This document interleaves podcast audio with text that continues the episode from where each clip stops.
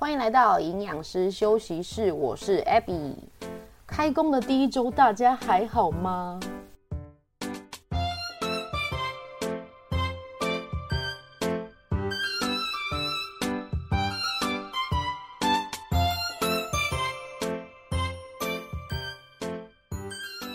？Hello，大家，今天呢，想要来跟大家聊聊这个收假之后你的一个状况怎么样呢？好，那在进入主题之前呢，我先来感谢一下听众的回馈。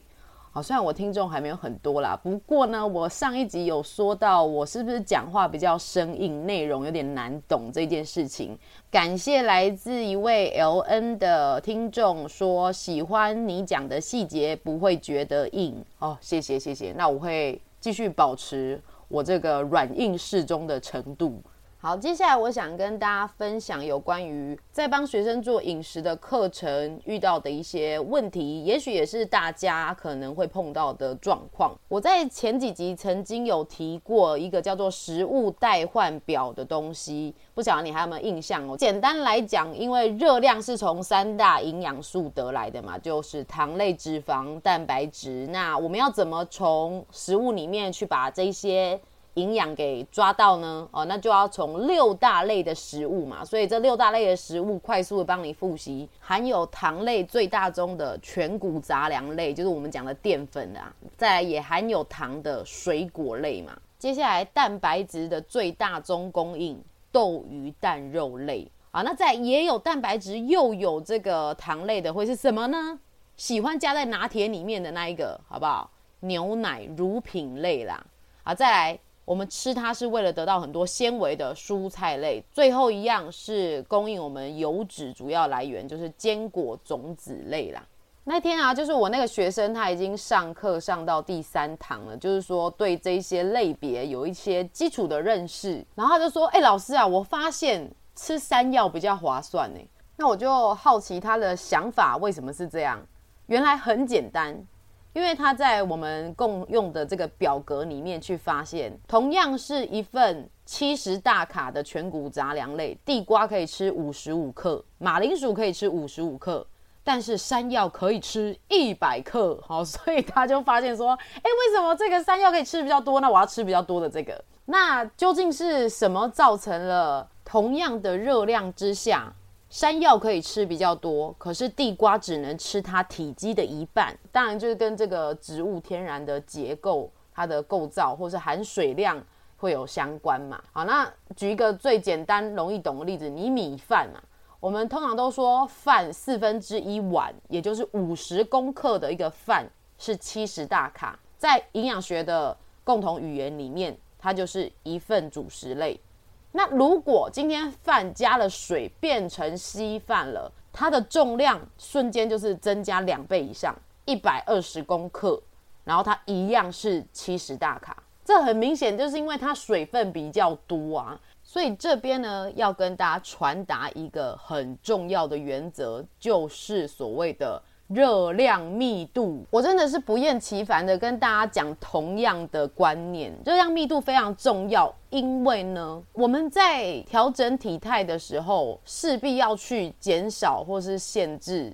你的饮食嘛，你的热量来源，那你要怎么样在一个有限的热量额度里面创造一个你会舒服的饱足感呢？你当然就要挑热量密度低的食物，也就是说，吃同样热量之下，你可以感觉到比较饱，你可以感觉到比较舒服、愉快、满足，好不好？所以这个同学呢，他就找到了他吃山药既舒服、愉快又很饱。可能也是地瓜吃腻了啦，恭喜他找到一个能够继续陪他减体脂肪的好食物。不过讲到这里，我倒是有想到另外一个问题，就我会想要请问大家，在控制饮食的时候，你会特别想要去寻求一个让你可以吃到饱的东西，但你爱它吗？我的意思是说，你只是为了想要一直吃、一直吃、一直咬、一直咬，不管它是什么，你想要得到的是吃很多的感觉。这是一个其实蛮重要的问题，尤其是我在辅导学生的过程中，我会发现心理的饥饿总是比生理的饥饿还要强烈。拿食物来作为一个发泄心情的方式，这的确是蛮常见的，大家可能开心也会约吃饭，然后难过的时候也会去点什么炸鸡、啤酒，心情跟食物的挂钩是非常的深，但它必须要有一个适可而止的界限。如果你常常用食物去发泄的话，真的应该要冷静想一下说，是不是有其他宣泄压力的管道，不是借由饮食？因为饮食终究它会回归到你的身体呈现，会让你变得可能不舒服啊，或者是体态走中啊，或是身体会亮红灯。这也许我们身体还很好用的时候都不会去想到啦，但有一天你头痛了啊，你这个月经乱了，还是说，呃，发现自己胆固醇过高啊之类的数字出现了，那个时候才惊觉要来调整饮食，可能就会更费力了。所以还不如平常就对这一些事情有所留意。好，那我分享下一个学生的问题，就是他很爱喝手摇饮，在我们的上课过程，当然已经减少喝的频率了。不过呢，爱喝的人他总是会找办法喝到。前几天啊，我就看到他饮食记录里有一个叫寒天波波球什么惊动下面挖沟的啦，然后他就很惊讶说：“这个不行吗？这个可是他是写寒天呢。”他非常惊讶，营养师居然连这个都不能够放过。寒天明明就是一个看起来很安全的东西呀，各位呀。我只能说，我是一个非常 picky 的营养师。这种寒天呢、我就觉得是有蹊跷，因为我也不是说没有在买饮料的啦。我就曾经有点过，然后吃了之后就觉得它脆脆的，它跟蒟蒻有点像，可是蒟蒻吃起来会很像果肉一样一丝一丝的，然后里面也会吸满糖水，有很明显的什么凤梨味或是荔枝味。但是这种什么金球啊，它是真的味道比较淡，没有错。不过呢，我们还是得看看它的营养标示。于是我就有上网查，我还上那个虾皮，然后虾皮呢，它上面还写什么特定商品零卡无防腐剂。然后我一直滑滑到下面，它的营养标示就来了，你听听看哦。这个黑糖口味的成分有水、果糖、砂糖、蒟蒻粉。你看，我已经讲到关键字了。好不好？而且它后面还写己二烯酸钾（括号防腐剂）。那请问，那上面那个海报 DM 还给人家写说无防腐剂、零卡，到底是怎样？根本就是骗你进来直接买，然后你不会去给它滑到下面比较细节的地方，这是挂羊头卖狗肉吗？请问。总而言之，我要说的是，如果你真的是在戒饮料的过程中很想要咬东西，这种含有果糖类的啊。真的是不要，因为它就毁坏你的减脂进度啊。那你如果真要喝的话，你就是我比较开放喝那种冻状类的，就是仙草或是爱玉，顶多就是这样子了，好吗？哈，我知道这个减脂的饮食实在令人很难过，但是起码先减到一个进度。之后再帮自己慢慢的开放，不然你一开始就一直没有进度的话呢，你自己也会心力交瘁，好不好？我们意志力是相当的有限，请不要把意志力随便的滥用。与其呢花时间去找一个你可以吃，但是根本就不能过的东西，不如就是很严格的给他执行一两个月，有成果了再来说要怎么放宽后面的计划。本来后面还有两个案例要分享，不过呢，一下子就讲了快要十分钟，而且在分享这些学生的互动的时候，我就不知不觉变得非常非常的啰嗦，所以还是赶快脱离这个话题好了，剩下的两个下一次再讲。好的，终于要回到今天的主题，就是连主题是什么都差点忘记了，就是收假回来啦，对。开工的第一周，大家状况还好吗？很多人就是放完假之后看到我就说：“老师，我胖了，我胖了一两公斤，怎么样？怎么样？”其实呢，这你真的都不用担心的，因为短期的体重真的就是肿而已啦。这个肿呢，主要是来自两大部分，第一个是动得太少了，第二个就是吃得太咸太甜。那为什么动的太少会变重呢？哦，就是因为平常呢，我们的肌肉啊都存有这个肝糖。那肝糖之前我们有提过，它是一克糖会带三克的水分。那如果你都没有消耗掉肝糖，好，这个暂时性储存的能源，那么呢，你的身体就会因为带有这些饱满的水分而比较沉一点。这让我想到前天我在看皮达哥哥的频道，他邀请一个健美选手热狗王，然后他说他两天就脱了几公斤？你猜？两天哦，十三公斤的水分。他有分享说他是怎么做的，然后这是非常危险，请大家不要模仿。那为什么他可以脱掉这么多的水分呢？两个很大的原因，第一个就是他基数很高嘛，就是他本身体重就比较重啊，九十几公斤。那再来第二点，它的肌肉量也比较高，它携带的水分可能就本身比较多。最后就是它使用的是极端的手法，这个如果有兴趣的话，可以再去那个频道看一下。那我们不要忘记，其实健美它就是一个竞技的项目，它是一个比赛，所以选手为了呈现最好的体态状况。他们在赛前都会用非常严格的菜单跟训练模式，这其实是一般人很难去达到，因为这就是他们的职业，所以一整天都在练，一整天都在配合怎么吃，他们最终就是要出赛。那么，相对于一般的上班族，一整天就是坐在电脑前面工作，或者是要带小孩。或者是有一些这个情绪的压力，或者是睡不好哦。这时候呢，如果把目标放在要长六块肌，要南瓜肩，腰要多细，屁股要多翘，这个是真的是太远的一个目标啦。那其实选手他也不会一年四季三百六十五天都长那个样子的，他们休息的时候也不会线条这么明显。其实我想要表达是因为很多的。瘦身广告啊，或是保健食品，甚至健身房啊，都会放一些帅哥美女，然后那个体态非常令人羡慕的一个图片，让人家觉得说，好像这个东西是只要买了产品，只要怎么样就很容易达到，会令人觉得只要这样就会那样，直接因果关系，让人觉得这个是个捷径，应该会很快的这一种想法。但是 no，其实越快你就会越慢，这句话很矛盾哦。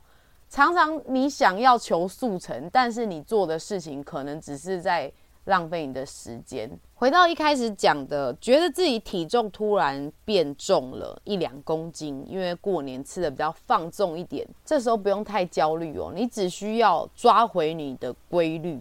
大概抓回规律一两个星期后，如果体重的下降很有限，好像没什么动静，那也许你就真的该严格一点，帮自己的饮食做一个比较完整的计划，把它写下来，那你比较可以知道整体的热量进出。那我觉得饮食计划你也不需要定得太严格，就从一些小地方做起来就好了。比如说早餐啊，如果你是喜欢吃什么早餐店的蛋饼啊，或者是肉松蛋吐司啊，甚至是汉堡什么的，你就可以把它改成不要上那个煎台的，不要碰到油的，因为油脂啊是隐藏在里面，真的很难去察觉到的热量。好，那你不妨就换成。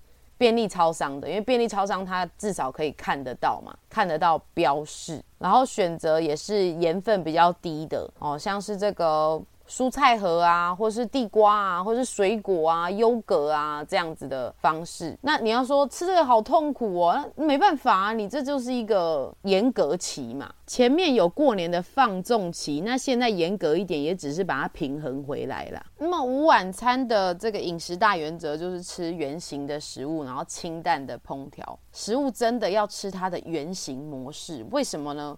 我这边看到一个很有趣的实验哦，虽然它还蛮老旧的一个研究，但是它就是在讲说这个加工的花生跟花生颗粒之间对脂肪的吸收哦。你听好哦，它分两组，是一个直接吃花生吃整颗的啦，然后另外一个是吃花生酱或者是花生油的。结果发现呢，吃花生颗粒的那一组呢，它有。排出的便便啊，有百分之十八的脂肪被排出来，就没有被吸收到。但是吃了那个花生酱跟花生油的啊，他们排出的便便里面只有百分之五的油脂。也就是说什么？老师你要不要讲？好，我讲，就是说你如果吃圆形的食物啊，他吃整颗花生的，因为。它你需要咀嚼，可是你再怎么咬都不会像那个机器帮你萃取油或萃取酱一样那么的细致，所以有一些花生颗粒的结构没有被破坏掉，所以你那个油没有办法提取出来被你人体吸收，于是就随着颗粒排出去了。所以我们得到了什么的学习呢？就是说吃原型的食物，因为它的结构没有被破坏，是经由你咀嚼然后消化去吸收的，因此它的吸收率可能是会比较低的。不用说可能啊，经验法则都告诉我们就是这个样子。所以啊，就是请你尽量挑食物的原型模式。那这边最后还是要再次的提醒，不要因为它是食物的原型，然后就自己脑补说啊，我不会吃太多热量啊，然后又吃得更多了。你知道营养师做久了都会有被害妄想症，因为我每次只要跟学生讲完之后，下次发现效果不好，他都会跟我说他自己觉得因为怎样所以怎样，就 脑补一大堆啦。想吃就是找办法，自己找一个解释的方式，想要来反过来说服我，诶，真的是用心良苦。好不好？大家请把话听得单纯一点，不需要想那么多。好，以上是关于饮食的叮咛。那关于运动的部分呢？我请大家就是量力而为，不要因为一时的罪恶感爆棚，然后就太肥了，然后一直动，一直动，动到可能就隔天像是被车碾过去一样，还是动也动不了，或者是运动到受伤去了。这样是不是就我刚才讲的，越快就越慢，是吧？哈。建议大家可以先报名就好了啦，找个朋友啊、伙伴一起去上课，这样比较有互相叮咛的感觉。